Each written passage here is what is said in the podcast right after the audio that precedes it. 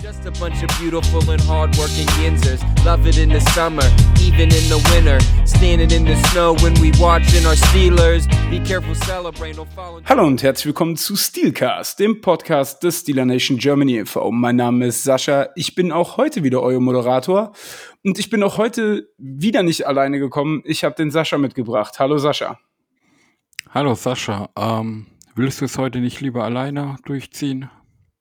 Mm, zu der Liste, die ich lieber machen würde als dieses Spiel von gestern nochmal Revue passieren zu lassen, komme ich gerne gleich, aber ich würde gerne erstmal den nächsten ähm, Gast dann auch vorstellen, Okay, für okay. den das vermutlich heute auch so ein bisschen ein inneres Freudenfest ist, wenn er erstmal jetzt 20, 30 Minuten zuhören darf, wie wir uns in unserem eigenen Wehmut, keine Ahnung, wie man es nennen will, ergötzen. Wobei, wobei, äh, so gut haben die ja auch nicht gegen die äh, äh, Bengals gespielt. Aber grüß, wir grüßen erstmal den Gast und stell dich doch mal kurz vor, äh, wer bist du, was machst du und wo kommst du her? Ja, ich bin äh, Nils. Ich komme aus dem wunderschönen Siegerland. Ähm, ich bin Mitglied im German Flock e.V. Das ist der Fanclub der Ravens in Deutschland. Ähm, ja, hatte lange Zeit ähm, selber einen Podcast geführt. The German Flock Talk. Äh, Zeit, aus Zeitgründen mussten wir es dieses Jahr erstmal ein bisschen hinten anstellen. Ähm, da kann ich nur an den ganzen Hörern empfehlen, den Podcast äh, von unseren Kollegen zuhören. Talk Like a Raven. Ähm, da wird im deutschsprachigen Raum sehr viel über die Ravens gesprochen. Ähm, Shootout an die Jungs. Ähm, ja, ansonsten ähm, kümmere ich mich sehr viel um Social Media bei den Ravens. Und ähm, ja, wie du schon sagtest, äh, ich habe gestern ein bisschen Mittel leiden müssen. Äh, die blamable Niederlage ist schon bei uns einige Wochen her, aber auch wir haben voll auf die Mütze bekommen. Ähm, ich habe nur eine einzige Frage, bevor wir in das Spiel einsteigen. Warum sollten Steelers-Fans sich freiwillig einen Podcast der Ravens anhören? Damit mal über Ah, okay, guten alles klar. Football gesprochen wird. Okay, alles klar. Okay. Über glücklichen Football, aber da kommen wir vielleicht dann gleich auch noch zu. Aber lass uns erstmal einsteigen in das Spiel von gestern Abend. Denn um 19 Uhr deutsche Zeit gestern Abend trafen die Pittsburgh Steelers im Paul Brown Stadium auf die Cincinnati Bengals. Und ich habe ja eingangs schon erwähnt, ich habe eine Liste gemacht von den Sachen, die ich lieber machen würde, ähm, als jetzt über dieses Spiel zu sprechen. An Nummer eins steht, äh, mir selber in den Fuß schießen und gucken, wie es blutet. Äh, an Nummer zwei steht, mir ohne Betäubung selber den Blinddarm entfernen. Und an Nummer drei steht, äh, mir eine Wurzelkanalbehandlung machen zu lassen ohne Betäubung. Denn, also, ich bin ja jetzt schon ein bisschen länger Steelers-Fan, nicht so lange wie Sascha, aber ich habe ja auch schon das ein oder andere Spiel jetzt gesehen. Das gestern war schon ein Offenbarungseid, vor allen Dingen von der Defense, aber dann später auch von der Offense. Oder Sascha? Ja, ich habe mich an die gute alte Zeit, um mal sich ein bisschen drüber lustig zu machen, erinnert gefühlt, weil ich kenne eigentlich solche Spiele nur nicht aus der jüngsten Vergangenheit. Ähm, und bevor wir ins Detail gehen, ist halt, nee, nee, das kommen wir, glaube ich, später noch dazu, was mein Hauptproblem bei der Performance, glaube ich, ist. Aber du hast recht, es war nicht schön anzuschauen. Und diesmal gab es auch dieses gemeine Wort namens Hoffnung überhaupt nicht. Von daher, ja. Was, Also was, muss- wa, was wollen wir über dieses Spiel eigentlich ansprechen, außer nur rumzumeckern? Es, es wird nicht viel Positives geben. Also, um genau zu sein, ich habe mir unser Runsheet angeguckt und es gibt überhaupt nichts Positives, was wir besprechen können. Sehr Und meine Hoffnung ging ziemlich genau bis zur ersten Interception von Ben. Ja, ähm, Ich nicht, dass, nicht, dass ich Ben die Schuld an der Interception geben will. Dass Genau. Er, er hat halt die Interception geworfen, ja. Für mich persönlich trägt Claypool aber mindestens 50% Schuld daran, weil man halt eben nicht weiß, wie die Route genau sein sollte, ob er zurückkommen sollte, etc. pp. Ähm, aber bis dahin hatte ich Hoffnung, weil ich gedacht habe, okay, wenn die Offense annähernd so performt wie gegen die Chargers, dann kann man es mit einem Shootout hier probieren, weil die Defense hätte, glaube ich, nicht mal einen 100-Jährigen im Rollstuhl aufgehalten gestern. Ja, dieser, dieser ersten offensiven Possession kam ja erstmal dieser lange Drive der Bengals zuvor, wo man ja eben auch schon dachte, oh, das wird lustig. Ähm, und wie du schon sagtest, also Ben hat diesen typischen Backshoulder-Pass eigentlich geworfen, den er auf Claypool sehr gerne wirft. Nur in dem Moment wollte Claypool wohl weiter tief gehen, was später dann ja auch erfolgreich war. Vielleicht war Claypool einfach der Meinung, er kann seinen Gegenüber ein 1 zu 1 immer tief schlagen und Ben hat es nicht erkannt. Das, aber das, das sind so Kleinigkeiten, die wird man als Außenstehender nie erfahren, was, wo jetzt genau das Problem war. Es war definitiv eine falsche Kommunikation zwischen den beiden. Und das kann mal passieren, würde ich, würde ich sagen. Aber es wurde ja nicht viel besser mit der Zeit. Nee, nee, nee, besser wurde es tatsächlich nicht. Ähm, ich würde gerne mal dich auf die Run-Defense ansprechen und gleichzeitig das mit einer anderen Frage verknüpfen. Und zwar hat unsere Run-Defense in den letzten drei Spielen kombiniert 580 Yards zugelassen. Also ein bisschen mehr, ich weiß jetzt nicht mehr die genaue Zahl, aber 580 Yards. 586. So, ja, ich habe genau, ich habe die Zahl irgendwo gesehen, ich weiß nicht mehr genau, wusste nicht mehr genau, wie viele es sind, 586 Yards. Die erste Frage dazu ist, sind wir auf den Backup-Positionen richtig, richtig beschissen besetzt? Und die zweite Frage ist, was ist mit der Run, die passiert? Hat das wirklich mit den Verletzungen zu tun oder, oder was läuft da? Also, also, äh, es läuft für die Gegner recht gut. ja, es wäre es wär schön, hätte es nur einen Grund, das mal grundsätzlich. Es hat ja viele Gründe. Manche sind vielleicht auch Kleinigkeiten, aber manche sind schon gravierend. Ich meine, es fängt an auf der D-Line. Äh, die von dir angesprochenen Verletzungen sind gravierend. Ich meine, Tweet hatten wir noch gar nicht dieses Jahr, werden wir wahrscheinlich auch nicht mehr sehen. Das habe ich zumindest schon ins Gefühl. Der Verlust von Alu Alu in der Mitte ist natürlich sehr, sehr schwerwiegend. Und dann hast du da einen, einen Spieler wie Wormley, der eigentlich geholt wurde, um nur ein Rotation-Spieler zu sein, um den anderen Luft zu geben, das Gefühl von Spieltag einsetzen Starter. Ähm, dann die Verletzungen dazu von, von Davis, äh, was mit Isaiah Bucks ist, das will ich erst gar nicht fragen. Ich meine, ähm, der war gestern ein healthy Scratch, hätte spielen können, war der letzte verfügbare Nose Tackle eigentlich im Kader und wird inaktiv geschaltet, sodass Cam Hayward auf Nose Tackle gestellt wurde. Und der ist, äh, also bei aller Liebe, auf dieser Position echt verschwendetes Potenzial. Und so geht's ja dann gerade weiter. Und bei den Linebackern ist es nicht super viel besser. Die Inside-Linebacker sind ein Schatten ihrer selbst. An, also vor allem halt der von mir in den letzten Wochen schon öfters gehatete Devin Bush. Ich meine, es gibt ja schon jede Menge Memes im Internet, wo man sich über ihn lustig macht, ob der Akku vom Controller leer war oder so, weil er einfach nur steht und wartet, bis das Play auf ihn zukommt und das kannst du als Inside-Linebacker halt einfach nicht tun. Vor allem bei der Art von Defense, wo die Steelers spielen, die darauf ausgelegt ist, dass die Gaps zugemacht werden. Und dann kannst du nicht warten, bis, das, bis der Spielzug auf dich zukommt und dann auch noch schlecht reagieren. Ähm, das funktioniert halt gar nicht. Und so langsam frage ich mich, was sollen die Steelers mit ihm eigentlich noch machen? Ich äh, mein, so wie unser Kader aussieht, wird er ja trotzdem weiterhin spielen, egal wie gut oder schlecht. Jetzt, jetzt muss man dazu aber auch sagen, was ich eigentlich viel schlimmer fand, war, man wusste direkt, dass es mit Devin Bush so weitergeht wie die letzten Spiele, als Joe Mixon seinen ersten langen Lauf hatte. Weil, also, ich habe geguckt, ob er gehalten wurde von seinem Gegenspieler, also von dem Offense Lineman ob er gehalten wurde, keine Ahnung, ob der ihm ins Gesicht gespuckt hat, dass er nichts sehen konnte oder ich weiß es nicht. Aber Mixen läuft einen Millimeter an ihm vorbei und er hält nicht mal die Hand raus. Also er hat nicht mal versucht, ihn aufzuhalten. Und die Hand war nicht blockiert, beziehungsweise der Arm war nicht blockiert. Ich habe extra geguckt nochmal im, im, äh, in der Review. Ja, das What the fuck? Was, was, was soll das? Es passt, es passt ja ins Bild. Ähm, ob, ob das einfach eine Kopfsache bei ihm ist nach der Verletzung, ähm, dass er nicht bereit ist, äh, irgendwie körperlich aggressiv zu sein. Man, hast du das bei dem Extrapunkt gesehen, als er im Kicking-Block-Team steht und einfach zuguckt.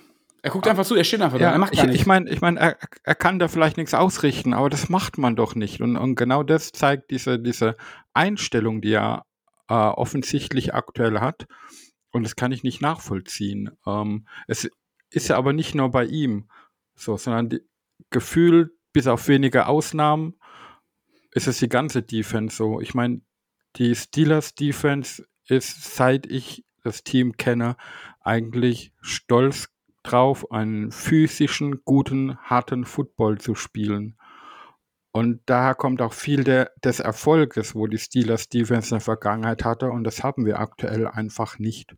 Von fast keinem. Mal Hayward vielleicht ausgenommen, der wirklich bei jedem Spielzug sein allerletztes gibt, aber er allein ist natürlich auch äh, aufgeschmissen dann. Äh, TJ Watt ist nicht 100 Prozent, das merkt man in seinem Spiel auch. Und noch dazu in den letzten Wochen, wo es so schlecht läuft für die Run-Defense, sieht man auch vermehrt, dass die Teams komplett von ihm weglaufen, sodass er im Spielzug quasi gar nicht vorhanden ist. Und so geht es halt Stück für Stück besser. Und, und früher hatte man auch, ähm, was heißt früher, das war auch bis letzte Saison so, zumindest ein einigermaßen Run-Support von den DBs, zumindest von, von einem Nickelback oder so. Und das funktioniert ja derzeit auch nicht, weil sie viel zu sehr damit beschäftigt sind, nicht tief geschlagen zu werden. Und so kommt halt eins zum anderen, ja. Also ich muss dazu auch sagen, ähm, gerade wo du die Beast Nickel, äh, Beast ansprichst, erstmal der Pick Six von Hilton hat richtig wehgetan. Oh ja. Ähm, und zweitens, ich verstehe nicht, vielleicht kannst du mir da ein bisschen helfen, warum man nur mit vier Leuten den Quarterback rusht und alles andere in Coverage droppt und du dann in der Zonenverteidigung Löcher hast, als wenn du mit zwei Leuten nur äh, covern würdest. Dann kannst du, vor allen Dingen immer, wenn es Druck gab oder in, in, in den hauptsächlichen Situationen, wo es Druck gab, hat Borrow immer Probleme gehabt. Also wenn man mit mehr als vier Leuten gerusht hat, also mal einen Blitz ausgeführt hat. Ich frage mich, wo der Name Blitzberg geblieben ist, weil davon ist ja nichts mehr existent. Ja, gebe geb ich dir recht. Und man hat, also es gibt ja diese zwei Möglichkeiten. Entweder man vertraut auf seinen Vier-Mann-Rush und gibt mehr ins Coverage, um das zu unterstützen, weil man weiß, dass das Backfield nicht gut ist. Aber dann muss natürlich von einem Vier-Mann-Rush auch ein bisschen was kommen. Und das tut's halt in den letzten Wochen gar nicht. Liegt aber natürlich auch mit am, am, am, am Personal, wo bei dem Vier-Mann-Rush dann auf dem Feld ist. Ähm, es gab ja aber auch Momente, wo dann sechs Mann in den Rush gingen und, mal, und Burrow hat es halt bestraft. Ähm, es ist halt, ja, ein, ein sehr dünnen Weg, den man da geht. Entweder man wird dann halt äh, gnadenlos erschossen über das Passspiel oder man kommt halt irgendwann doch zum Erfolg. Ja, ich mein, aber das Problem ist, das Problem ist doch, äh, du sagst jetzt gerade, sorry, wenn ich dir dann ins Wort falle, aber du sagst jetzt gerade, man wird erschossen im, im Passspiel. Ich weiß nicht, welches Spiel du gestern gesehen hast, aber Borrow hat, glaube ich, nur vier äh, Pässe nicht an den Mann gebracht. Und ja, das ist, meine ich ja damit. Ja, aber man wird ja erschossen, egal, äh, selbst wenn du in, in, in Coverage drops mit sieben Leuten, das ist doch Quatsch. Ja, das, das ist aber der Punkt, wo man die, die letzten Wochen auch schon drüber geredet haben. Diese In-Game-Adjustments, die sind momentan einfach nicht ausreichend. Und das geht auf die Kappe der Coaches. Und da müssen sich alle Coaches hinterfragen, sowohl offensiv wie auch defensiv. Ähm, wenn man manchmal Bilder von der Sideline gesehen hat, da habe ich manchmal das Gefühl gehabt, Butler wartet auf das Okay vom Tomlin und einem Call reingeben zu können von seinem Mini-Sheet, was er da immer hat. Und so funktioniert es halt, wie es aktuell läuft, überhaupt nicht. Und da muss ich schnellstens was ändern, sonst werden wir nicht mehr viele Spiele gewinnen. Ähm, ja, davon gehe ich eh nicht aus, Stand jetzt, aber es ist ein anderes Thema.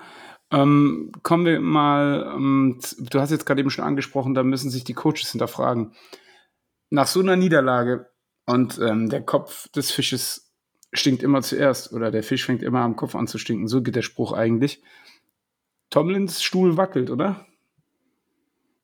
Ja, zumindest ist er schon recht gut angewärmt, würde ich mal sagen, der Stuhl nach so einer Performance, weil er er stellt sich ja immer hin und, und sagt, es ist in seiner Verantwortung und er ist dran schuld, dass er die Leute auf dem Spielfeld nicht in die richtige Lage bringt, um zu performen, bla bla bla bla. Das Standard ist das Standard.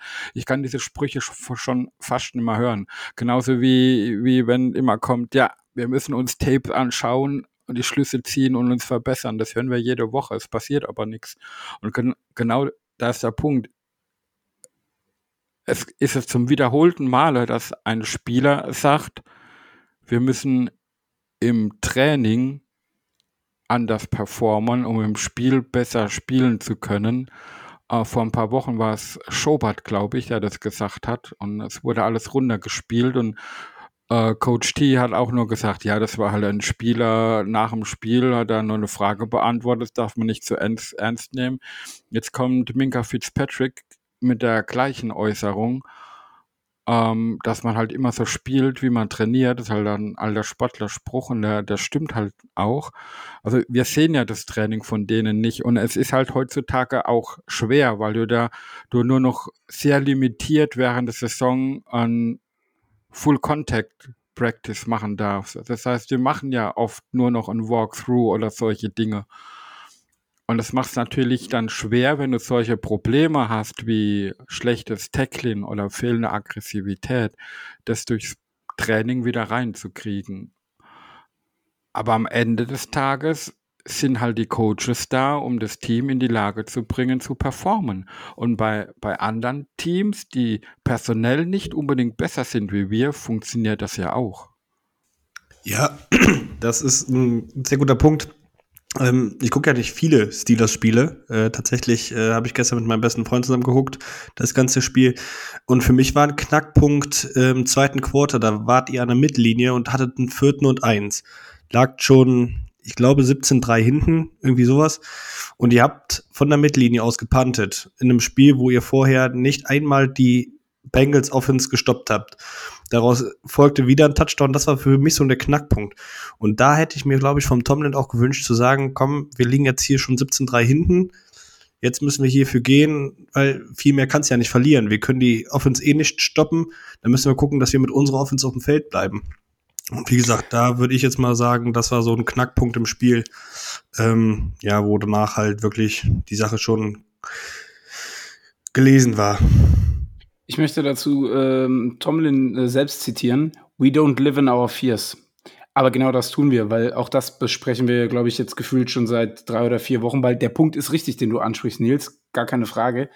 Äh, ich habe gestern auch gedacht, das ist jetzt nicht sein Ernst an der Mittellinie, wo und die Situation ist genauso, wie du sie beschrieben hast. Du hast die Bengals noch kein einziges Mal aufgehalten. Ich glaube, der erste Stop kam entweder Ende oder Mitte des dritten Quarters, wo du mal einen Punt geschafft hast, rauszuholen irgendwie. Und du hast, es waren aber, glaube ich, nicht ein Jahr, es waren zwei oder drei Yards, aber es spielt überhaupt keine Rolle. Und selbst wenn es fünf Yards gewesen wären, ich hätte es trotzdem probiert, weil meiner Meinung nach, und das ist dieses Einstellungsthema, und auch das fängt bei den Coaches an, du gehst überhaupt kein Risiko. Du, du, ich hatte das Gefühl, man will gar nicht gewinnen. Also das klingt jetzt blöd, aber äh, was bringt dir das, die Mummel da wegzutreten, weil deine Defense wird sie nicht aufhalten und hat es auch nicht getan. Danach stand, wie Nils schon gesagt hat, ist 24-3. Der Drops war gelutscht.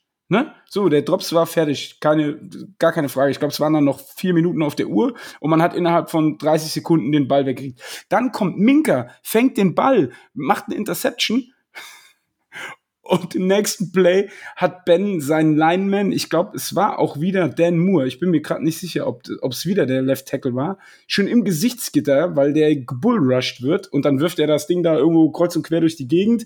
Washington wirft, äh, läuft auch noch eine beschissene Route und Mike Hilton interceptet den Ball und 31-3 zur Pause. Danke für nichts.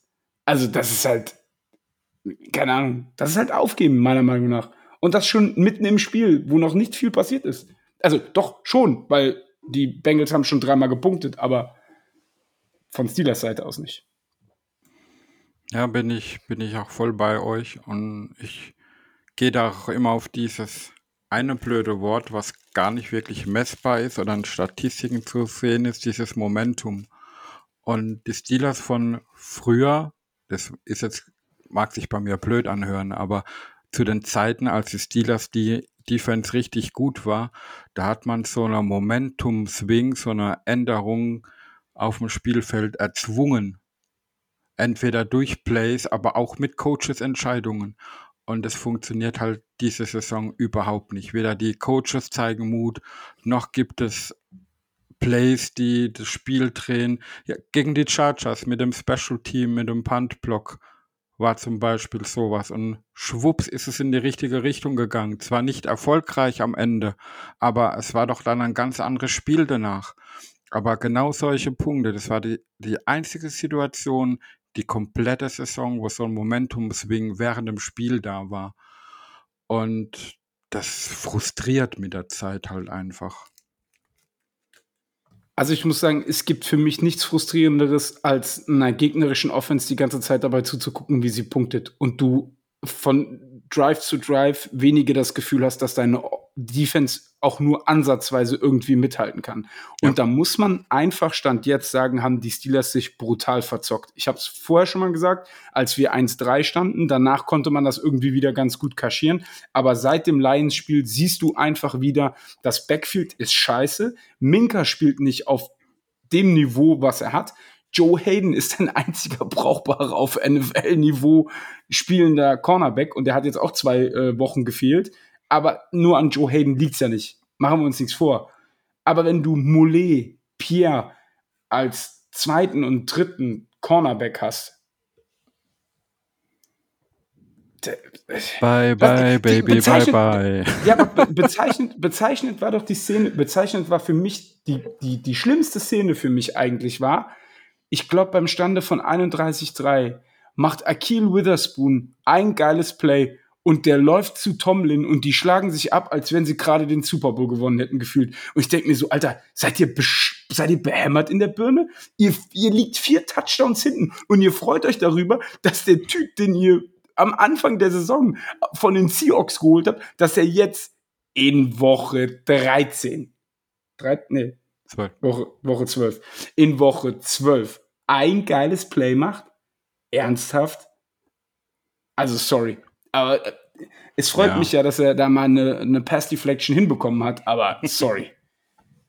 ja, das, das, sind, das sind so einer von vielen Punkten, die einem halt einfach nicht gefallen, wenn man genauer hinguckt. Aber ja, unser Defensive Backfield ist Mist.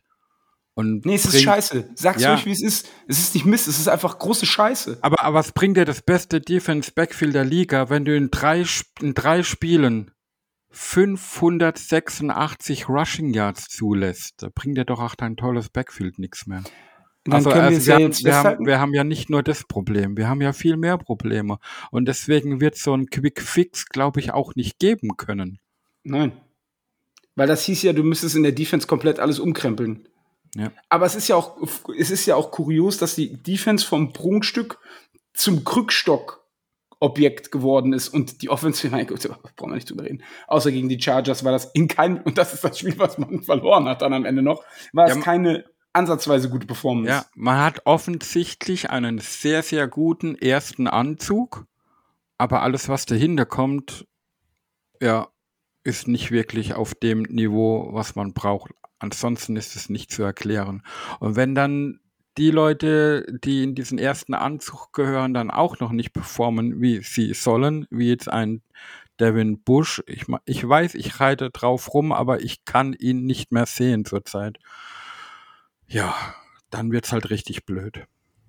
Okay, abschließend eine Frage. Und da haben wir ähm, letzte Woche zwar schon mal drüber geredet, ähm, aber da eigentlich mehr aus der Situation heraus, weil äh, Ben ein oder, das ein oder andere Mal doch ein bisschen verwirrt zur Seitenlinie geguckt hat. Aber Roethlisberger und Canada ist keine Ehe für die Zukunft. Für mich gefühlt nicht. Aus dem einfachen Grund, also ich, da, da habe ich mich über ein Statement von Canada vor dem Spiel schon aufgeregt, dass da lautete, ähm, er bräuchte keinen mobilen Quarterback, weil Ben wäre für seine Offense mobil genug da habe ich echt gedacht, will der mich verarschen? Also will der nicht nur die Leute verarschen, sondern ist das auch ein Shoot gegen Ben, so nach dem Motto, äh, ja, ich muss halt mit dem arbeiten und der ist halt da. Ähm, und dann war die bezeichnendste Szene war, wo, wo Ben, also ich meine, ist, eigentlich ist es ja traurig, weil ich bin ja wirklich ein großer Ben-Supporter, aber wo Ben vor dem Sack wegläuft und stolpert über den am Boden liegenden Bengals-Spieler. Da habe ich echt gedacht, also schlimmer kann es nicht mehr werden. Ja, ich, ich frage mich da manchmal schon, lebt Kanada äh, in einer ganz anderen Realität wie die Rest der NFL, weil solche Äußerungen, wie du es gerade zitiert hast, ja, das sind furchtbar, finde ich. Zum anderen wusste man von Anfang an, als man diese Entscheidungen getroffen hat, wie man die Saison geht, welchen Quarterback man haben wird. Und dann kann ich nicht nur mein, mein, mein Stiefel durchcallen, wo ich weiß, es passt zu meinem Quarterback nicht. Und, und dann hast du dann, dann zum Beispiel dein, dein Workhorse mit, mit Harris, hat noch kaum einen Lauf an einem Tag gemacht. Und dann bringst du plötzlich Benny Snell rein für einen Laufspielzug durch die Mitte, wo die Box zu ist, hast vorher noch drei Mann in Motion, aber die stellen sich auch nur auf und du läufst durch die Mitte durch. Und da frage ich mich manchmal, was soll das? Wenn, wenn, wenn der Tight End in Motion geht und fünf Meter zur Seite rennt und dann wieder zurückgeht auf seinen ursprünglichen Platz, welche Defense will sich davon verarschen lassen? Ich, ich, ich weiß es nicht. Und ja, Ben ist über sein Zenit deutlich hinweg, aber ich glaube auch, er würde gut genug spielen, um die Steelers erfolgreich dastehen zu lassen, wenn er ein bisschen mehr Hilfe bekommen würde. Und die bekommt er halt nicht. Weder von der O-Line, noch vom Playcalling, noch von den Receivern.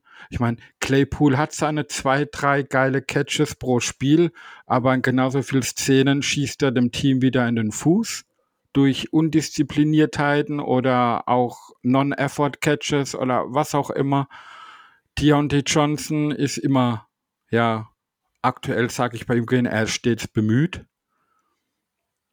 er fängt halt die kurzen Dinger, versucht was draus zu machen, aber verhaspelt sich da leider halt auch sehr oft. Und ja, dann der, die einzige Konstante, und die wird dann viel zu wenig genutzt, finde ich, ist immer noch der Rookie Pat Fryermood. Und das ist dann schon traurig genug. Okay. Ähm, ich habe keinen Bock mehr über dieses Scheißspiel zu reden. Können wir. Gut, äh, gut okay. Ähm, kommen wir zu den Rubriken. Und ich würde sagen, wir fangen, weil es wahrscheinlich einfacher ist. Ähm, mit den goldenen Himbeeren für dieses Spiel an, Sascha. Wer kriegt von dir die goldene Himbeere? da wüsste ich jetzt gar nicht, wenn ich da ausgrenzen soll, wo keine Himbeere kriegt. Aber ich sage jetzt einfach mal die kompletten Coaches, weil die am Ende des Tages dafür verantwortlich sind, wie das Team auf dem Feld performt. Und ich sehe da gerade ein sehr großes Einstellungsproblem bei vielen Spielern und da sind die Coaches halt hauptverantwortlich für. Super. Ähm, von mir kriegt die Goldene Himbeere das ganze Team, weil es einfach mit Abstand die beschissenste Leistung war, die ich von einem Steelers-Team in meiner aktiven Football-Guckzeit gesehen habe. Was uns wiederum zum Gameball führt, weil jetzt wird es natürlich interessant. Ähm, Sascha, wem gibst du den Gameball? Ja. Oder soll ich anfangen? Soll ich anfangen? Ja, fang du mal an. Super. Den Gameball kriegen von mir die Browns, weil die gegen die Ravens verloren haben und somit in der AFC North immer noch auf dem vierten Platz stehen und das hinter uns. Ja, ich, ich finde doch noch eine Konstante im Steelers-Team und das ist Chris Boswell. Der hat ein Field Goal und einen Extrapunkt geschossen. Ja, hat ja nicht mehr Chancen bekommen, oder? Okay, gut. Dann ist das, ist, akzeptiere ich das so. Gut. Dann äh, kommen wir zum Injury Report. In-game gab es zwei signifikante Injuries und zwar einmal Robert Spillane mit einer Knie-Injury. Und das persönlich schmerzt mich schon sehr, weil das wird bedeuten, dass auch Bush weiterhin äh, irgendwie durchs ja. Backfield läuft oder äh, steht wie ein Zombie. Und die andere Injury ist, dass Pat Frymuth im Concussion-Protokoll ist. Und das ist, glaube ich, gegen die Ravens auch nicht so geil, dass äh, eine der Hauptanspielstationen von Ben fehlt. Müssen wir mal schauen, wie der sich jetzt diese Woche äh, schlägt. Muss man den Injury Report mal genau abwarten. Ähm, und dann haben wir noch eine Injury und zwar Joe Hayden. Aber der ist ja immer noch mit dem Fuß draußen. Da muss man mal gucken, ob der diese Woche wieder zurückkommt. Ja. Mein Spillane würde, glaube ich, wirklich wehtun, weil das wäre halt die Alternative zu Bush, wenn man da wirklich was tun möchte. Äh, es hört sich für mich nie gut an, wenn es heißt, ja, die Knieverletzung muss erst noch evaluiert werden. Äh, ah, kann nix sein, kann aber auch böse sein, muss man mal sehen. Mit Pat Fryermuth muss man auch sehen, weil er hat ja erst noch mal gespielt, nachdem diese Concussion ist angeblich bei seinem Touchdown-Catch passiert. Er war ja hinterher noch mal auf dem Feld. Äh, von daher ist er ja nicht von den Schiris oder so vom Feld genommen worden. Also Hoffnung, dass er am Wochenende spielen kann, ist trotzdem da. Muss man ab, abwarten und wäre halt schon wichtig, wenn Joe Hayden zurückkommen kann. Ähm, man muss dazu aber auch sagen, ich möchte ganz kurz mal was dazu noch sagen. Nicht, wenn man etwas auf der Position machen möchte, sondern man muss was machen. Also wenn sie nicht reagieren, dann schwierig. Schwierig, schwierig, schwierig. Von welcher Position redest du jetzt? Auf der Position, auf der Devin Bush Ja. aktuell aber, noch spielt. Ja, aber guck dir unseren Kader an. Ja, aber deswegen ist ja Welche Spillane, Alternative Spillane, hast du? Spillane und Schobert, die beiden als ILBs. Ja, Schobert spielt ja neben Bush. Dann hast du noch Spillane und dann hast du den Rookie Buddy Johnson, der Ja, aber noch nicht das mir Feld ja- gesehen hat. Ja, aber du hast mir doch gerade gesagt, es wäre blöd, wenn Spillane ausfällt, Jo, vor allen Dingen, wenn man was auf der Position machen möchte. jo. So, und deswegen sage ich, man sollte nicht mehr möchten, sondern man müsste. Ja, Das war meine Aussage dazu. dann gebe ich dir in dem Fall recht, aber was willst du ändern, wenn du eben. Ja, wenn er verletzt ist, änderst du gar Wobei, auf der anderen Seite, ich sage jetzt mal so, Spillane mit zwei Krücken kann auf dem Feld genauso rumstehen wie Devin Bush. Also da müssen wir jetzt nicht drüber Ja, diskutieren. dann, dann kann auch Alu Alu aufs Feld tumbeln und spielt besser wie manch anderer, der gerade.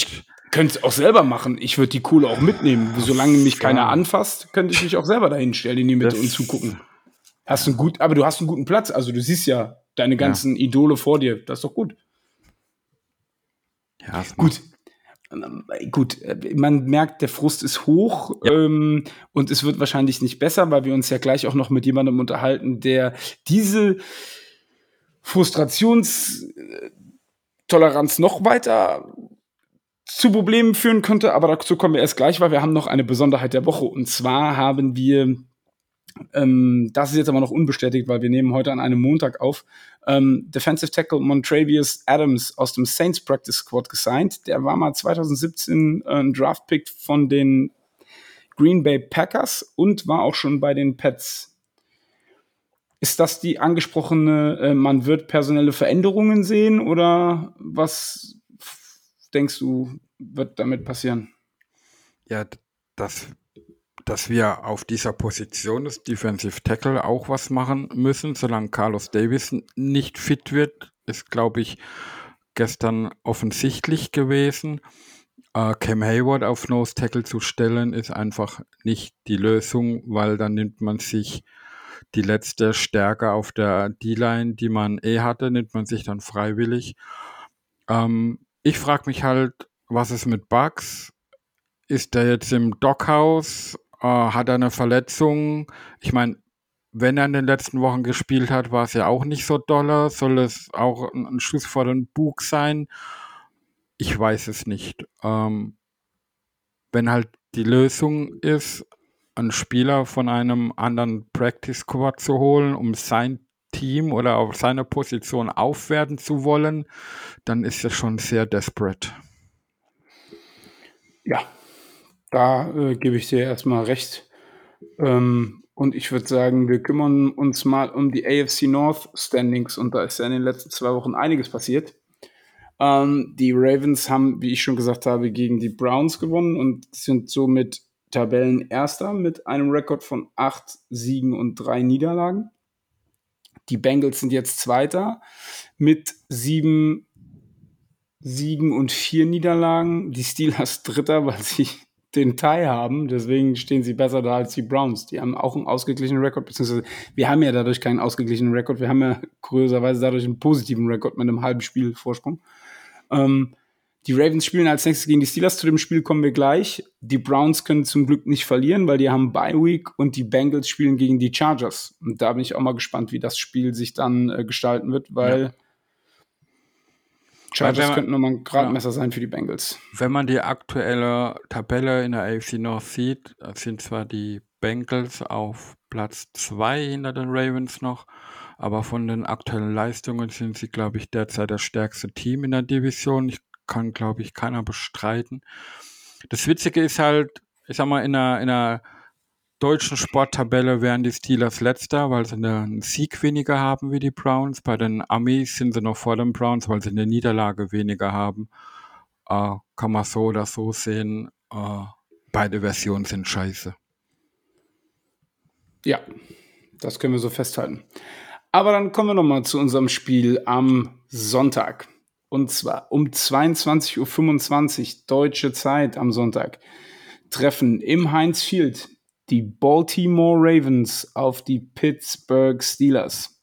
Und Nils, ähm, ich möchte dich bitten, vielleicht mal kurz so ein bisschen die Saison bis hierher von den Ravens zu äh, reviewen und unsere Hörer, weil wir gucken auch nicht so viele Ravens-Spiele, außer die zwei, die, ähm, die wir uns anschauen müssen in der Saison und natürlich das Lions-Spiel, was vermutlich jeder gesehen hat, in dem Justin Tucker äh, ja ein 66 Yard Field Goal äh, verwandelt hat.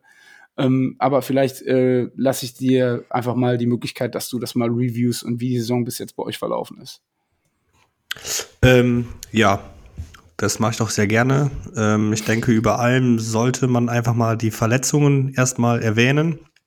Ähm, die Ravens hatten ja schon vor Saisonbeginn, ich glaube, 15 oder 16 Spieler auf dem Injury Report, äh, auf der Injury äh.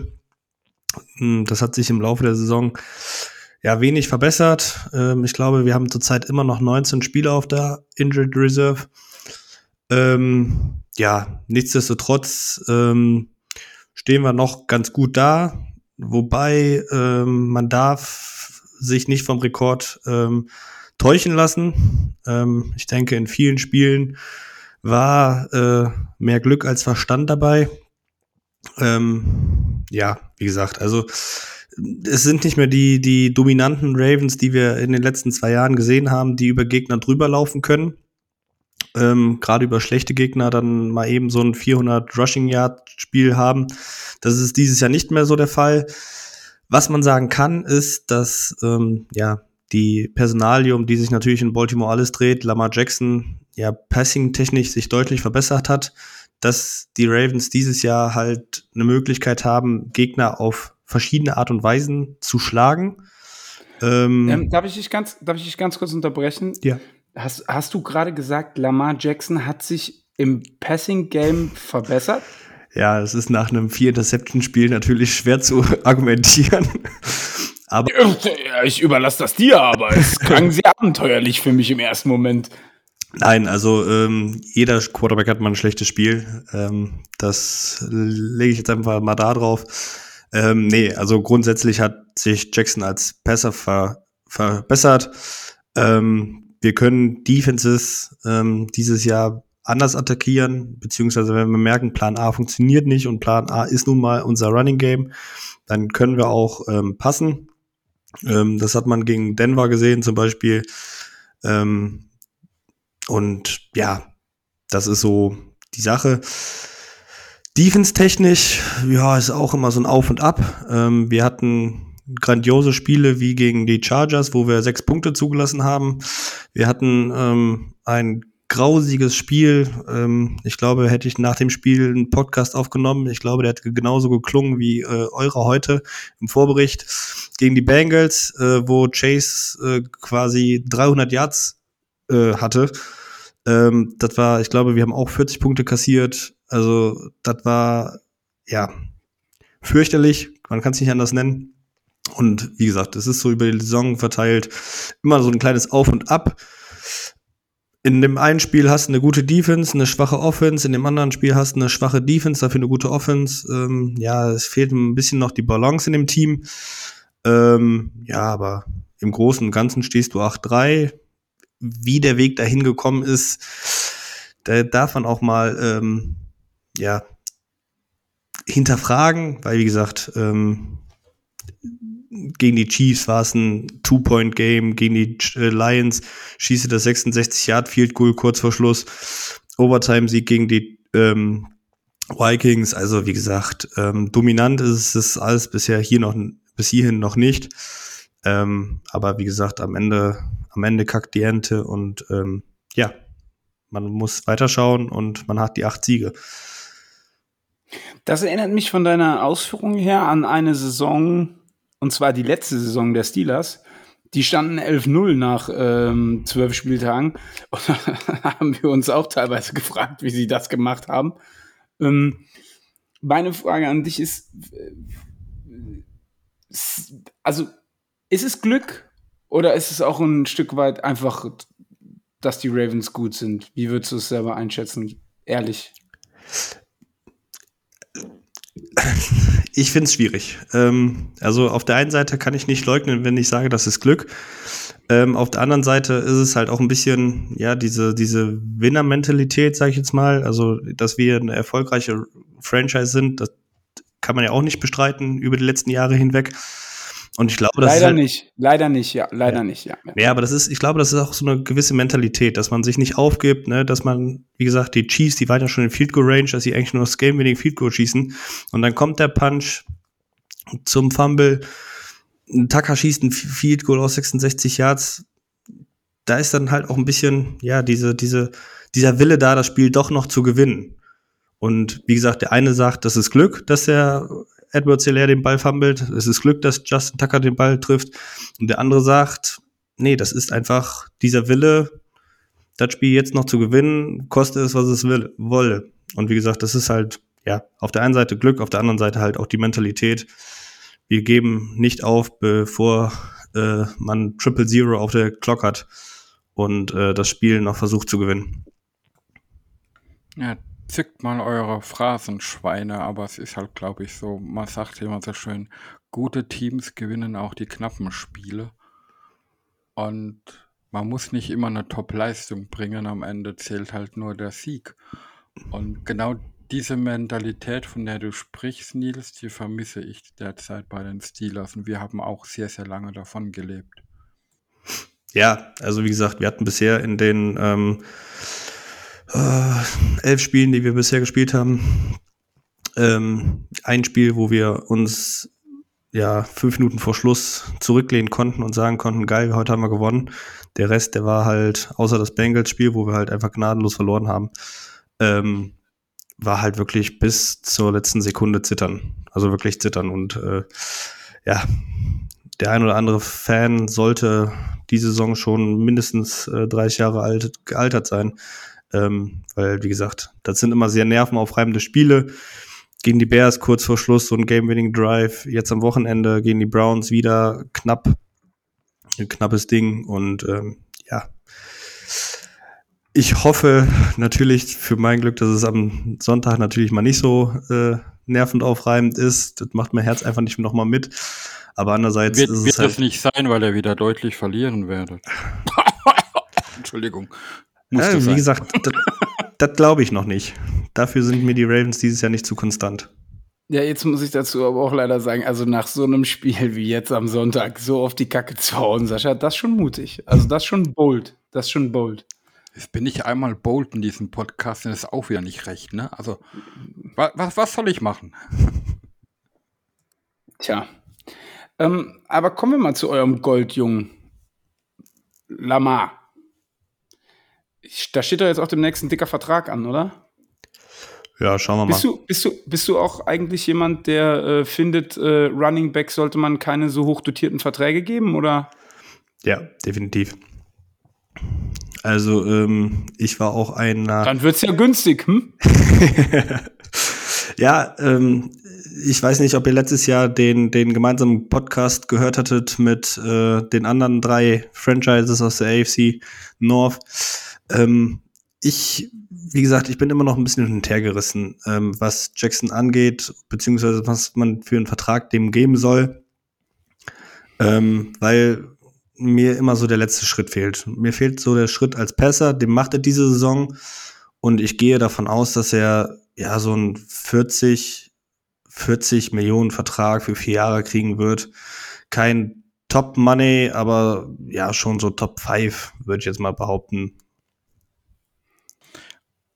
Ich hatte, ich hatte eine kleine Frage dazu, weil ähm, Lamar lebt natürlich immer noch viel von seinen Beinen, die auf Dauer das vielleicht auch nicht bringen können, was er derzeit bringt. Das ist das eine. Zum anderen hören wir jetzt zum wiederholten Male, er hat sich im Passspiel sehr verbessert. Ich meine, es mag sein, dass er besser geworden ist, was ja stellenweise auch nicht wirklich schwer war, aber ich will ihn das gar nicht absprechen. Aber es ist ja trotzdem immer noch so, wie wir es manchmal von unserem lieben Ben auch kennen. Es kommen zwei, drei Bälle, wo du sagst, yeah, geil, läuft. Und dann kommen aber fünf Bälle, wo du sagst, was will er uns eigentlich damit sagen? Und diese, diese fehlende Konstanz im Passspiel ist ja trotzdem immer noch da. Und somit scheidet er als einer der Top-Quarterbacks, auch wenn er Spiele entscheiden kann. Ja, fällt er, fällt er da ja trotzdem raus, denke ich, oder? Ja, gut, aber äh, da nenn mir bis auf Tom Brady einen Quarterback, der diese Konstanz über eine ganze Saison lang äh, bei den Pässen bringen kann. Ähm, also das ist schwierig. Natürlich hat also jeder Quarterback hat äh, in seinem Passspiel Würfe drin, wo du denkst, ach du hier, das, das war jetzt gar nichts. Ähm, und ja, wie du schon sagtest, also die Beine, das ist halt nun mal, das wird den auch noch den dicken Vertrag einbringen, weil die halt einfach einzigartig sind in der NFL. Ähm, und das, davon wird er auch noch ein paar Jahre leben. Ähm, der ist jünger als ein Joe Burrow. Ähm, ich glaube, der ist jetzt 24 oder ist 25 geworden. Also der hat noch einige Jahre vor sich, wo er von seiner Mobilität halten kann, äh, leben kann. Und wie gesagt, das ist ne, immer eine Gefahr. Und beim Passing, ja, hast du schon recht, da hast, hat er einfach Würfe dabei, wo du einfach den Kopf, Kopf zerschlägst, aber dann beim anderen Play äh, scrambled der für 30 Yards und wirft dann 40 Yards Downfield oder äh, ich weiß nicht, ob du den Touchdown letzte Nacht gesehen hast auf Mark Andrews. Ähm, das sind dann einfach Plays, die machen nicht viele Quarterbacks. Äh, ja, aber es war ja auch einmal, ich werfe mal tief nach vorne, hoffentlich fängt ihn jemand. Das war, also für mich sah das nicht aus wie ein geplanter Pass, aber es hat funktioniert, ja, gebe ich ja recht. Und man hat ja letzte Nacht ja trotzdem geschafft zu gewinnen, auch wenn er vier Interceptions geworfen hat. Das muss man ja auch erstmal leisten. Aber wie gesagt, also da brauchen wir auch nicht drum herum reden. Das war, ich würde behaupten, das schlechteste Spiel seiner Karriere. Wo, wobei ich dann sagen muss, hätte er gestern Andrews nicht gehabt, wäre das Spiel ganz anders ausgegangen. Ja. Da gebe ich mehr Andrews die Props bei diesen zwei, drei Plays wie Lamar. Kommt vor. Dafür okay. ist Andrews da. Ja, das macht mir auch wieder Angst, weil äh, Titans covern ist natürlich überhaupt nicht unsere Stärke, aber, aber macht ja nichts draus, wir covern im Moment noch nicht mal scheiße, also von daher alles gut.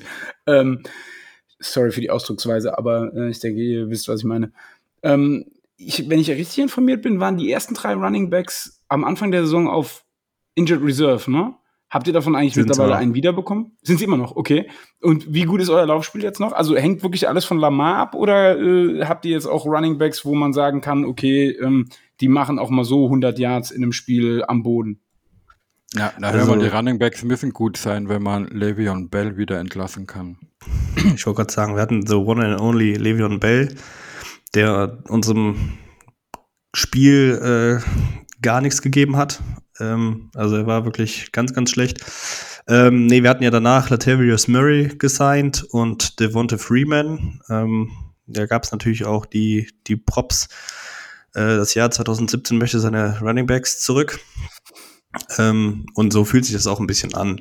Also klar sind Veteranen und die machen ihre Plays, aber die sind auch der Grund dafür, warum das Running Game nicht mehr so explosiv ist. Ähm, ja, wie gesagt, Bell der war einfach, außer Pass Protector konnte er gar nichts. Ähm, war wenig explosiv. Ich glaube, er hatte fünf Runs für zwei Yards oder so. Ähm, Im Moment ist tatsächlich Devonta Freeman ähm, der klare Starter, ähm, der explosivste Back bei uns. Aber ja, doch, du merkst schon, dass die drei Running Backs, die da am Anfang der Saison alle drei ausgefallen sind, ähm, alle drei mit Kreuzbandriss, beziehungsweise der dritte mit einem Achillessehnenriss, ähm, dass die nicht da sind, dass da die Explosivität, Explosivität fehlt. Und wenn Jackson nicht für 40, 50 Yards pro Spiel läuft, dann hat man auch kein, kein wirkliche gute Stats. Dann hat man, ja, Freeman, der ich glaube gestern für 40 Yards gelaufen ist. Das ist so die Range, die wir tagtäglich von den Running Backs kriegen, ähm, wenn man Jackson ausklammert. Und ja, wie gesagt, also nee. Ja, ma macht euch nichts vor. Jetzt spielt er gegen die Steelers und ich erwähne es nochmal. 586 Yards in drei Spielen. Ja gut, jetzt muss man dazu aber auch sagen, mit Joe Mixon ähm, ein überdurchschnittlich guter Back, mit Austin Eckler ein überdurchschnittlich guter Back und ja, von die DeAndre Swift von den Lions, da hat man sich, glaube ich, einfach von dem, von dem Run-Scheme von den Lions überrumpeln lassen. Was aber nichts heißt am Ende des Tages, ne? Also äh, ich aber glaube, allein zwischen, mit Lamar. Zwischen all den drei Teams ist, dass die O-Line besser ist. Also, aber äh, ihr habt doch Alejandro, Alejandro the Ranger Villanueva. Also da, da kann doch nichts mehr schiefgehen.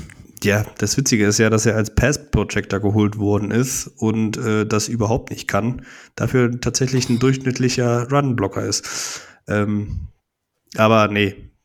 Spielt der links eigentlich Alejandro? Ja, ne, der ja. spielt äh, Left Tackle, ne? Der spielt Left Tackle, weil unser Left Tackle ausgefallen ist. Boah, schade. Und unsere Tackles, also brauchen wir auch nicht lange drum herum reden. Das sollte eure Möglichkeit sein, ähm, das Spiel zu gewinnen. Ähm, Jackson ist quasi in jedem Spiel Dauer unter Druck. Ähm, Blitze kommen durch, weil die Absprachen fehlen. Also unsere O-Line sieht wirklich, wirklich nicht gut aus. Ähm, ja, Run-Blocking ist noch besser als Pass-Protection. Aber äh, im Moment halte ich so gar nichts von unserer O-Line. Ja, da bin, da bin ich mal gespannt, weil da wird ja Villanova gegen Highsmith vor allem spielen. Und Highsmith hat ja in den letzten Spielen so einen nasty Spin-Move irgendwie sich angeeignet, äh, wo er gute Plays mitmacht, aber sich manchmal auch aus dem Play raus spinnt. Ja, wird interessant sein. Vor allem aus Steelers-Fans Sicht, weil er der Abgang von Villanova auch sehr umstritten war bei uns. Also, falls ihr mal ein Play haben wollt, wo ihr euch einfach freuen könnt, dass ihr ihn nicht mehr habt, den ersten Sack von Miles Garrett heute Nacht. Ähm, Garrett wurde in, die, in äh, Villanueva quasi reingeschubst, also diesen Chip-Block, wie man ihn so schön nennt. Und der äh, blockt ihn einfach gar nicht und konnte easy zum Quarterback durch. Also, das hat er sich bestimmt bei Eric Ebron abgeguckt, wie man gar nicht blockt. Aber ist ein anderes Thema. Ja. Aber ich, ich habe mal eine Frage, Nils, und ähm, ich bin mal so euer Roster durchgegangen und vielleicht gucke ich tatsächlich einfach nicht genug ähm, Ravens-Spiele. Aber wenn ich so an die letzte Dekade so denke und vor allen Dingen da an die Ravens-Defense, dann denke ich an so Leute wie Terrell Suggs, Ray Lewis, Ed Reed. Wie gut ist eure Defense im Moment? Weil so wirklich ein Starspieler, also, äh, also ich sag mal, Suggs vielleicht auch noch Nyata, Lewis und Reed, das waren ja schon vier Cornerstones in der, vor allen Dingen auch in der ähm, Super Bowl-Saison. Äh, wann war das nochmal? 2012. 2012, also 2013 ja, der Super Bowl. Genau, richtig. In der 2012er Saison, also 2013 der Super Bowl, genau. Da war das ja schon äh, noch mal so dieses dynamische Quartett. Aber ist, ist das jetzt immer noch so? Also habt ihr immer noch eine dominante Defense oder gibt es da so einen Star Starspieler, der raussticht, wo man aufpassen muss? Ist Humphreys so einer oder ist das eher, äh, weiß ich nicht, vielleicht kannst du uns das näher bringen? Nee, also auch hier würde ich jetzt einfach mal einen kleinen Klammer nehmen, Verletzungen. Ähm, auch hier haben wir viele Verletzungen. Ähm, vier Starter fallen aus. Mit Peters auf Cornerback, mit äh, Elliott auf Safety, ähm, Derek, äh, Derek Wolf auf Defense End und äh, LJ Ford als unser Cover-Linebacker. Und also wir kommen ja immer über dieses Blitzing, dass wir eine gute Secondary haben, gut covern und dadurch dann diese, ja, man nennt sie ja gerne kreativen Blitzpakete hat, um halt so auf verschiedene Art und Weisen zum Quarterback durchzukommen. Und ja, dadurch, dass Markus Peters diese Saison ausfällt, die ganze Saison, äh, fehlt so der zweite Cornerback, der gut ist, Also ich würde jetzt Anthony Everett als solide bezeichnen, aber nicht mehr als gut. Und dementsprechend können diese kreativen Blitzpakete nicht mehr, ja, 1A durchgeführt werden, einfach weil die Coverage dahinter nicht perfekt ist. Und ähm, dadurch, dass es halt so als Verbund gemacht worden ist in der Vergangenheit, fehlt halt so der Starspieler. Auch Humphrey spielt diese Saison äh, unter seinen Möglichkeiten. Keine schlechte Saison, aber ähm, ja, sein gewohntes Level hat er diese Saison noch nicht erreicht. Wird oft geschlagen. Ähm, ja, und wie gesagt, letztendlich hat man so zwei, drei Spieler, die besser spielen, als ich es erwartet hatte. Also Odafe OW zum Beispiel, der Rookie, den wir in der ersten Runde gezogen haben, der spielt eine sehr gute Saison. Justin Houston spielt eine solide Saison. Campbell, also unser Defense-Tackle, ähm, Calais Campbell, der spielt eine sehr gute Saison, aber sind halt alles, wie gesagt, alles im Verbund.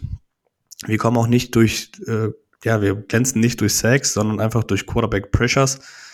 Ähm, ja, weil die Blitze halt dann immer ja, die Quarterbacks unter Druck setzen, aber wir können sie halt nicht vollenden. Und das ist halt das große Problem in Baltimore und wie gesagt, bei weitem noch nicht so eine konstante oder dominierende Defense, wie es die letzten Jahre war. Okay. Ähm, ich habe eine gute Nachricht für dich. Und eine schlechte Nachricht für die Steelers. Denn vor zwei Minuten haben die Steelers ähm, folgende Transaction gemacht. TJ Watt placed on reserve COVID-19 list. The Steelers placed linebacker TJ Watt on the reserve COVID 19 list on Monday. Watt returned to action on Sunday against the Cincinnati Bengals after missing the previous game against the Los Angeles Chargers with a hip and knee injury. Ja, und dann kommen nur noch die Stats. Aber ich habe auch echt keinen Bock mehr. Also es fuckt mich langsam tierisch ab. Also der Tag, also gestern, ne, egal. Ja. Ja gut, aber jetzt ist ja die Frage, ob er geimpft ist. Und dann muss er, ich glaube, in 48 Stunden zwei aufeinanderfolgende negative Tests vorweisen. Ähm, also ganz unrealistisch ist noch nicht. Also er ist jetzt noch nicht, auf jeden Fall noch nicht out. Ähm, ja, aber es ist quasi wie das Concussion-Protokoll, eine Game-Time-Decision. ja, ähm, richtig. Ja. Äh, Wäre wär für uns natürlich eine unglaublich äh, ja, gute Nachricht, wenn der ausfallen würde weil, wie gesagt, also vor eurem Pass Rush habe ich immer richtig Angst. Ähm, und wer die Spiele in der Vergangenheit auch mit Jackson gesehen hat, der weiß, dass er mit eurer Defense eigentlich grundsätzlich immer Probleme hatte. Ähm, also ich kann mich jetzt an zwei, drei Spiele erinnern, wo der zwei Interception oder mehr geworfen hat. Ähm, ja, wie gesagt, also ihr seid gerade ein bisschen pessimistisch. Ähm, also ja, ich sehe das jetzt noch nicht als selbstverständlich, dass wir die Defense von euch überrollen. Weil, wie gesagt, ihr saht in der Vergangenheit immer relativ gut aus gegen Jackson. Und am Ende hat es dann immer so ein Play gemacht, wie damals der Juju Fumble oder sowas, ähm, der dann das Spiel entschieden hat. Ja. Von daher, wie gesagt, also ich bin sehr, sehr ja, gespannt darauf, was wir kriegen. Ähm, wenn es nach mir gehen würde, würde ich wirklich gern TJ Watt spielen sehen, weil ich bin halt wirklich ein Mensch. Ich möchte immer die besten Spieler auf dem Feld sehen. ähm, das haben wir letzte Woche, glaube ich, auch gehört. Ja. ja, ist aber auch einfach so. Ich kann ja, ja, mich nicht ne? an einem Sieg freuen.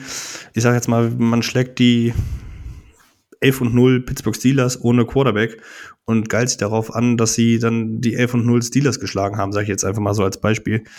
Ähm, dann gewinne ich lieber gegen ein 11-0-Team, was voll besetzt war. Darüber kann ich mich eher freuen, als wenn ich sage, ich habe gegen die Backups gespielt und ja. habe trotzdem gewonnen. Ver Verstehe ich ja, ist ja umgekehrt genauso. Ich meine, das Problem, was wir mit der Personalie TJ Watt haben, ist, dass halt ja auch schon viel gesagt wird, er hat momentan nicht den gewohnten Impact, weil er wohl auch dann nicht 100% fit ist, was auch immer.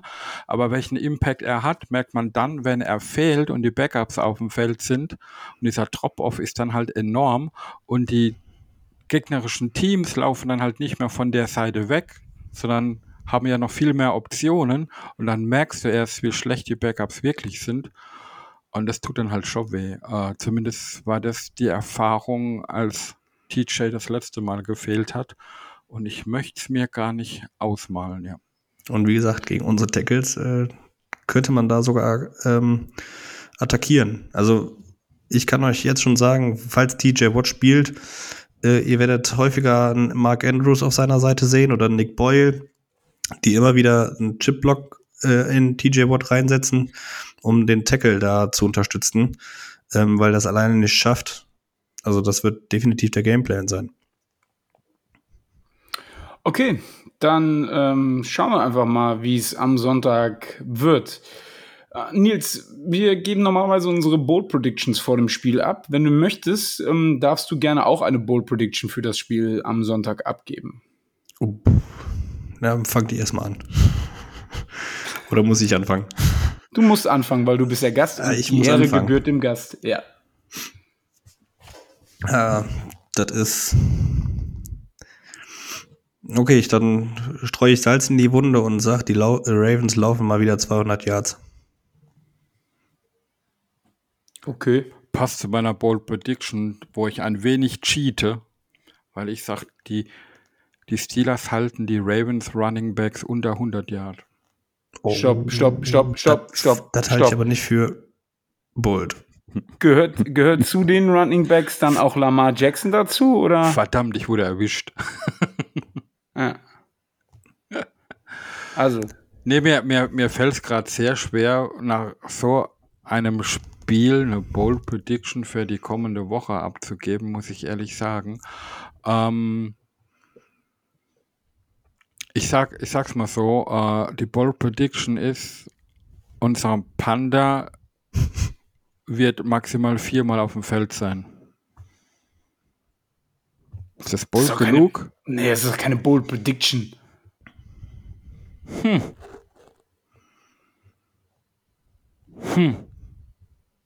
Das fällt mir echt schwer. Okay, okay, okay. Hier, jetzt habe ich eine. Chase Claypool, 120 Yards, zwei Touchdowns. Ist das bold? Ja. Das nehme ich. Gut. Meine Bold Prediction ist, Lamar Jackson wirft für fünf Touchdowns. Nein, Quatsch. Äh, Falscher Podcast. meine Bold Prediction ist, die Steelers sacken Lamar achtmal. Mit oder ohne DJ? Auch ohne TJ. oh, okay. Soll ja eine, soll ja eine Bold Prediction sein. Gut, also die Bears ohne Khalil Mack und ohne ihren zweiten Pass Rush haben auch 7-6 geschafft. Also Jetzt mach's nicht kaputt. tut mir Mach's leid. einfach, mach, mach's einfach nicht kaputt. Sorry. Ich, ich, bin ich schon fand's leise. halt, ich fand's halt in der Vergangenheit, das hat jetzt nichts mit der Bold Prediction von Sascha zu tun, immer sehr, sehr frustrierend, wenn die Defense da mal ein gutes Play macht und dann so ein junger, agiler Quarterback unseren Verteidigern trotzdem davonläuft. Und das ist dann halt auch immer so ein Momentum-Killer. Und das kann Lamar eigentlich sehr gut, aber wir sollten ja Lamar so gut wie kaum einen anderen Quarterback kennen. Von daher, ich bin gespannt auf das Spiel. Ich sehe uns nicht deutlich verlieren. Ich sehe uns nicht deutlich gewinnen. Dazu kommen wir jetzt dann in den so. Tipps, der, Tipps zum Spiel. Denn das Zweite, um das ich dich bitten möchte, Nils, ist als erstes deinen Tipp fürs Spiel abzugeben, weil du bist der Gast. Auch da gebührt dir die Ehre des ersten Tipps.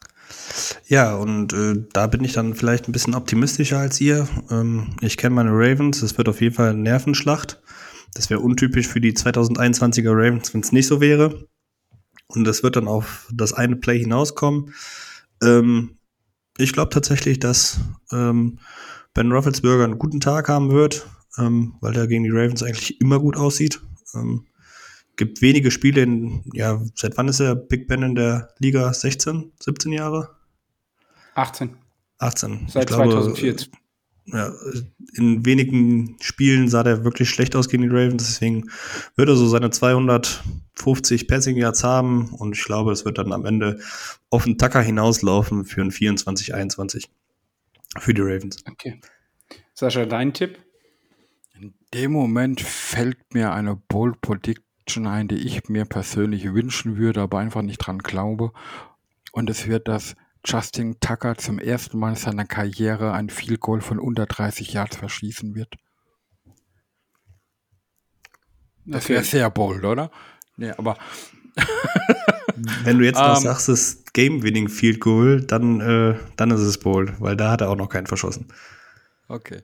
Ähm, na, wenn ich mir unsere Steelers Offense angucke, wenn ich das Spiel von letzter Nacht der Ravens gegen die Browns anschaue, dann mache ich ein, ja, schwer. Ein 17-15 Pittsburgh. Okay. Ähm, ihr seht es alle relativ eng. Ich sehe es überhaupt nicht eng. 35-7 für die Ravens. Oh. Ich sehe, ich sehe, ich sehe Stand jetzt nicht die Laufverteidigung irgendeinen Lamar Jackson aufhalten. Wenn ich, wenn man gesehen hat, wie Justin Herbert gelaufen ist gegen diese Defense, wenn man sich das Backfield anguckt, dann wird Lamar wahrscheinlich gegen dieses Backfield aussehen wie Tom Brady 2.0. Ähm, von daher und auch nach dem Spiel gegen die Bengals bin ich sehr, sehr, sehr, sehr, sehr, sehr pessimistisch, was dieses Spiel betrifft. Und wenn nicht langsam mal irgendjemand anfängt, ähm, vernünftig zu tackeln und nicht nur ähm, am, am ähm, Nike-Zeichen versucht, am Trikot jemanden festzuhalten und dann der Gegner wieder entschwindet, sehe ich nicht die Steelers die Ravens schlagen. So leid es mir tut und so weh das auch tut, bin ich auch ganz ehrlich, es tut richtig weh, ähm, aber äh, ich sehe es einfach nicht. Ja, du bist vielleicht sogar ein wenig realistisch, glaube ich. Ähm, Boah, nee, ich tue mir halt, nee. ich tue mir halt schwer mit solchen Tipps, weil ich habe, glaube ich, noch nie gegen die Steelers getippt, egal wie schlecht sie waren, weil das sind wir halt bei unserem Motto: Die Hoffnung stirbt zuletzt, aber vielleicht ist sie ja doch schon tot.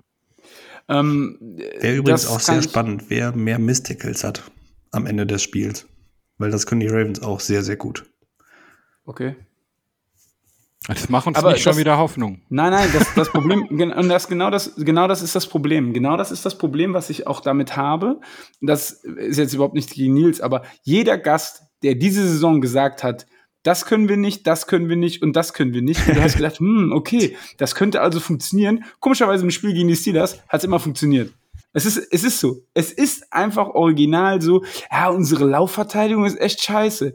Ja, mhm, Gut, Najee Harris. Gut, eure Rushing Offense ist noch beschissener. genau. Und das liegt nicht an Najee Harris. Nicht falsch verstehen. Es liegt nicht an Najee Harris, es liegt einfach an der O-Line. Müssen wir auch nicht drüber diskutieren.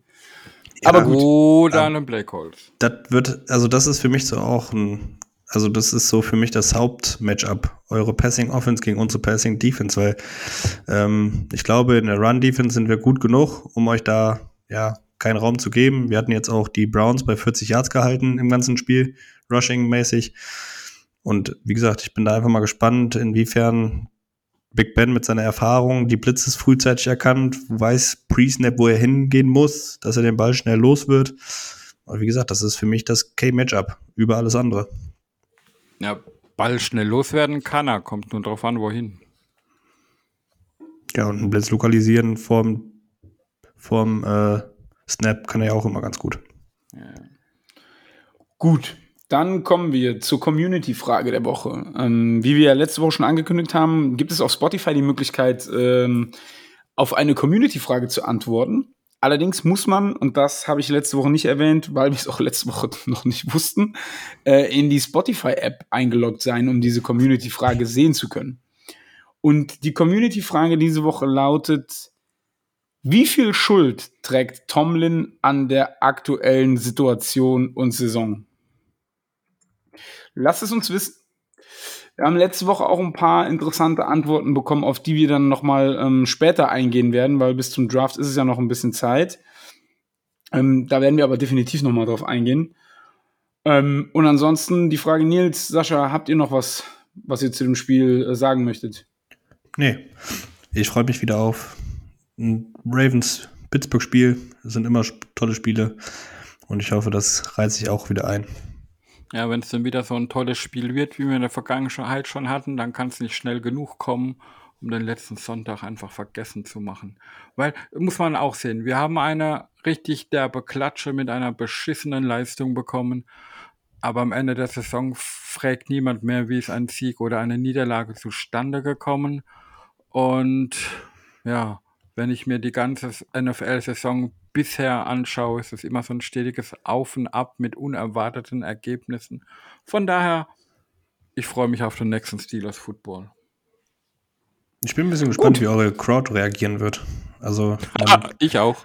Man, man hat ja so ein bisschen das Gefühl, man hat immer so ein bisschen das Gefühl, dass sie jetzt so langsam ein bisschen genervt wirken und ob sie da jetzt rauskommen und sagen, komm, jetzt geben wir hier alles, um euch zu unterstützen, oder ob sie sagen, oh, die ersten zwei Drives waren mies, jetzt buhen wir euch aus. Da bin ich echt gespannt. Der muss nur der erste offensive Drive ein Three and Out sein und dann werden die ersten Boosts kommen, garantiere ich.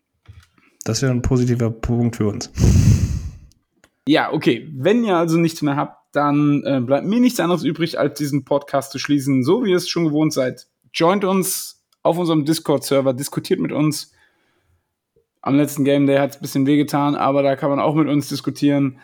Ähm, joint dem e.V. Äh, wir haben auch heute wieder ein neues Mitglied ähm, dazu gewonnen. Also wir sind da auf dem richtigen Weg, obwohl die Steelers ja nicht so gut gespielt haben. Folgt uns auf Instagram, Twitter, Facebook. Auch da sind wir überall vertreten. Gibt auch da immer wieder Informationen, News, Kolumnen, die man sich absolut reinziehen sollte, weil das immer wieder schöne ähm, Sachen und Informationen sind, die man da zu lesen bekommt. Ja, und dann gibt es noch unsere Internetseite www.pittsburghsteelers.de mit dem Mitgliederbereich. Habe ich auch schon ganz oft hier erwähnt. Da gibt sich Sascha sehr, sehr große Mühe. Ähm, gibt es eigentlich diese Woche ein Spiel der Woche? Ist das das Bengals-Spiel von Sonntag? Oder? nee, ich werde noch was aus dem Hut zaubern, aber das wird dann im Discord kommuniziert. Sehr gut, cool. Ja, und dann ähm, enden wir diesen Podcast wie jeden Podcast und zwar mit unserem allseits beliebten Here We Go. repeat. Yeah, the city is schools, a city with class. Long before I found trees, we were making our glass. Don't mess with us, so curtain. Put your flat on your back. You can visit other cities, but none will surpass.